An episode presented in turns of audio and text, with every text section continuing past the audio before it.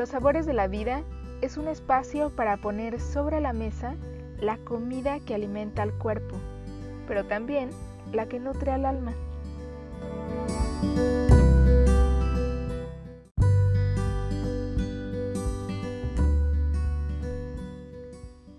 Soy Carolina Grajales y te doy la bienvenida a la primera temporada de este podcast, en donde te comparto mi experiencia acerca de la comida y su relación con los distintos aspectos de la vida.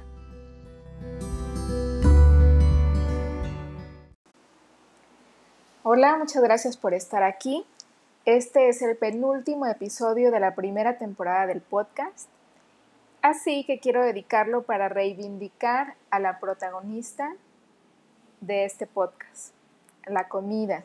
La comida es inocente. La hemos culpado ya bastante de muchos de nuestros males, como si fuera la única causa o la enemiga principal. Hemos creado también estas relaciones en donde es el enemigo, donde parece que constantemente tenemos este pleito, esta batalla con la comida. Y si bien la industria tiene una fuerte influencia, todavía tenemos la libertad de elegir. Y mientras tengamos estas opciones, hay esperanza. La relación con la comida es dinámica. Desde que nacemos, incluso desde que estamos en el vientre de mamá, vamos formando muchas de las bases que tendrá la relación con nuestro cuerpo, con nosotros mismos, con la comida, el resto de nuestra vida. Una de las cosas que aprendemos desde muy chiquititos es las actitudes y los comportamientos alrededor de la comida, pero desde la percepción interna de alguien más, ya sea de nuestros papás, de nuestro cuidador primario, de quien nos dé de comer. Y aunque mucho de esto viene por imitación de las costumbres que se tienen en casa, hay mucha distorsión en esta primera relación con la comida? En primer lugar, porque no nos enseñan a escuchar nuestras necesidades reales. Vamos aprendiendo a comer por complacer a alguien más. ¿Cuántos no recordamos estas frases de si no te terminas todo lo que hay en el plato, no sales a jugar? O los castigos, ¿no? Si no haces tal cosa, no vas a comer esta comida que te gusta mucho. O todavía eh, sigue este tema de las verduras, ¿no? que muchas veces son como un castigo para los niños. Y desde mi experiencia, pues he visto a varios niños comer verduras muy rico cuando las preparamos en alguna clase con otros niños, cuando en casa supuestamente no les gustan o no las quieren comer. Entonces hay mucho en torno a, a estos comportamientos. Vamos experimentando chantaje, manipulación y no necesariamente intencionado. Aquí no se trata de buscar culpables. Se trata de que te des cuenta que si esta relación con la comida todavía para ti implica mucho de estar peleado, de ser una batalla, si todavía hay algo aquí en donde no estás a gusto con tu cuerpo, donde eh, alguna actitud hacia la comida o ciertos alimentos te, provocan culpa, ansiedad, aversión. Entonces hay algo ahí que puedes hacer al respecto. Y ese, esa es la clave de entender que la relación con la comida es dinámica. Va cambiando a lo largo de nuestra vida. Y si bien de niños no dependía totalmente de nosotros, pues de adultos podemos hacer 100% poner toda nuestra responsabilidad y tomar manos a la obra al respecto. Otro aspecto que distorsiona bastante esta relación con la comida y en este caso, pues en todas las, las áreas de nuestra vida, es la proyección de conductas desde heridas internas. Una herida interna es la respuesta que tuvimos ante un episodio en el que sentimos dolor por una amenaza, por un peligro, porque nuestro sentido de identidad se lastima. Y no tenemos en ese momento los recursos internos ni el apoyo externo para poder ser resilientes y superar esa situación. Y entonces se convierte en una herida que va marcando nuestro comportamiento en todas las demás áreas de nuestra vida. Y la comida es una de ellas. Entonces, cuando todavía tenemos alguna de estas heridas activadas que sigue influyendo en nuestra vida, es cuando generamos este, este ciclo, el círculo vicioso de eh, que buscamos alguna forma de recompensa, de alivio, en la comida, pero después viene la culpa o la vergüenza. Y muchas veces esto no necesariamente es del todo real, es decir, que la proyección a veces es meramente una idea en nuestra mente.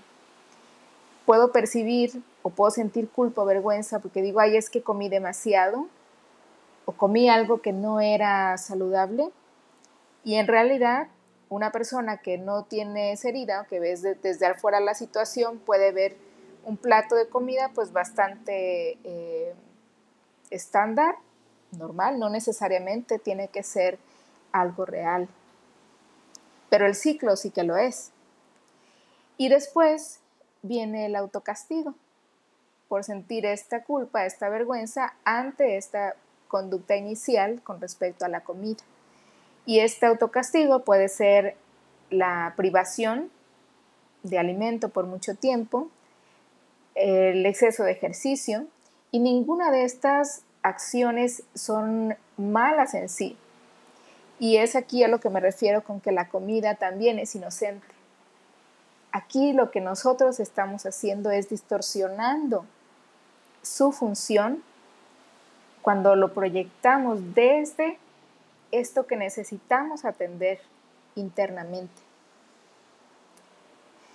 Otro tipo de, relación que generamos con la comida cuando todavía hay alguna herida interna es la indiferencia, que incluso sentimos que a la comida le falta sabor, que no importa qué tan bien la prepare, no importa que sea el restaurante más eh, prestigioso, la comida me sabe insípida, y en todo siento que le falta sabor.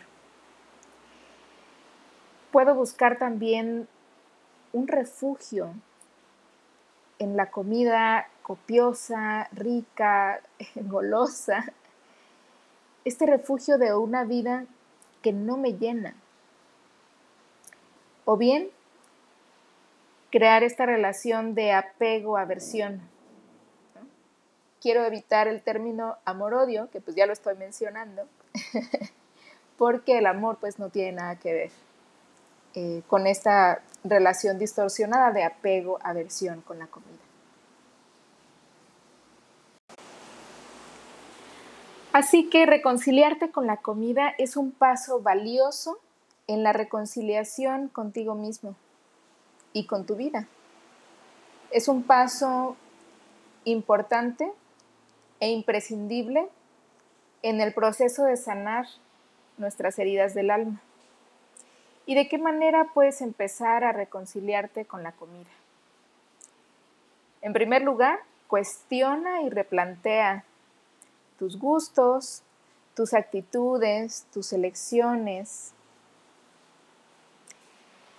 ¿Por qué estás decidiendo comer tal cosa ¿Por qué estás decidiendo terminarte lo que te sirvieron Si en realidad no se te apetece tanto o ya te sientes satisfecho, cuestiona y replantea tus acciones.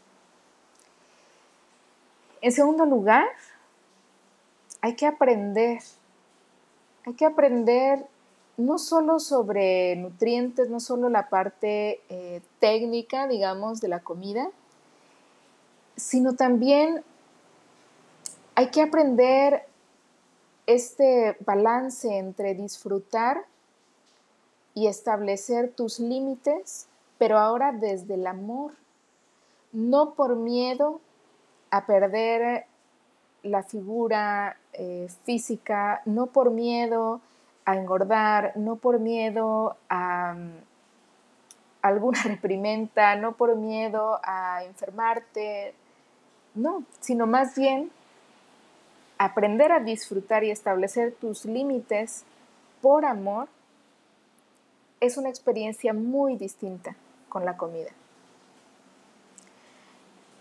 ¿Y por qué resalto la palabra aprender? Porque esto requiere práctica, no te va a salir a la primera, pero es necesario, si quieres realmente hacerlo, ser constante, perseverar, hacerlo una y otra vez, experimentar. Y eso implica involucrarte. Este proceso de reconciliarte con la comida, de sanar esta relación con la comida, de crear una relación amorosa contigo mismo, con la comida, con tu vida, es un proceso dinámico, activo. Necesitas involucrarte en él y también involucrar a otras personas. En tercer lugar, conócete. Aprende cómo funciona tu cuerpo y no solamente otra vez en cuestión nada más de logística, de anatomía, no, cómo funcionas tú. ¿Qué es lo que necesitas atender, sanar, nutrir, priorizar en este momento de tu vida.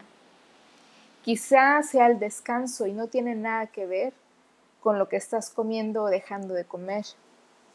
Quizá es el área profesional, laboral, en donde requieres hacer algunos ajustes. Entonces, estos primeros pasos te van a permitir reivindicar a la comida y darle el lugar que le corresponde en tu vida, ni más ni menos. ¿Sí? Nos aporta nutrientes para que nuestro cuerpo funcione, nuestro cuerpo nos sirve muchísimo y también hay que cuidarlo. La parte del disfrute, del placer, aquí es una cuestión multifactorial. La relación con la comida es uno de los aspectos que te puede servir también como un indicador para saber qué hay que atender, qué asuntos hay que atender en tu vida. Y más que nada, en tu mundo interior. Nos vemos en el próximo episodio, que será el último de esta primera temporada del podcast. Me encanta recibir sus comentarios, que me compartan sus experiencias. Y en el último episodio vamos a profundizar un poquito más en este tema de cómo la comida te puede mostrar también y puede ser una brújula de tu corazón, de tu mundo interior. Muchas gracias.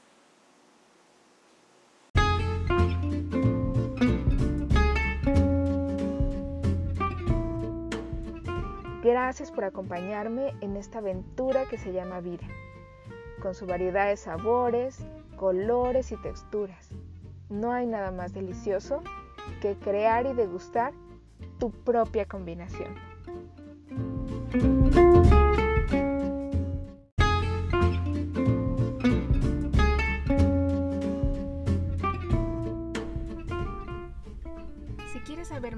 Sobre la asesoría psiconutricional y mis talleres grupales en línea, visita Los Sabores de la Vida en la página web, Instagram o Facebook.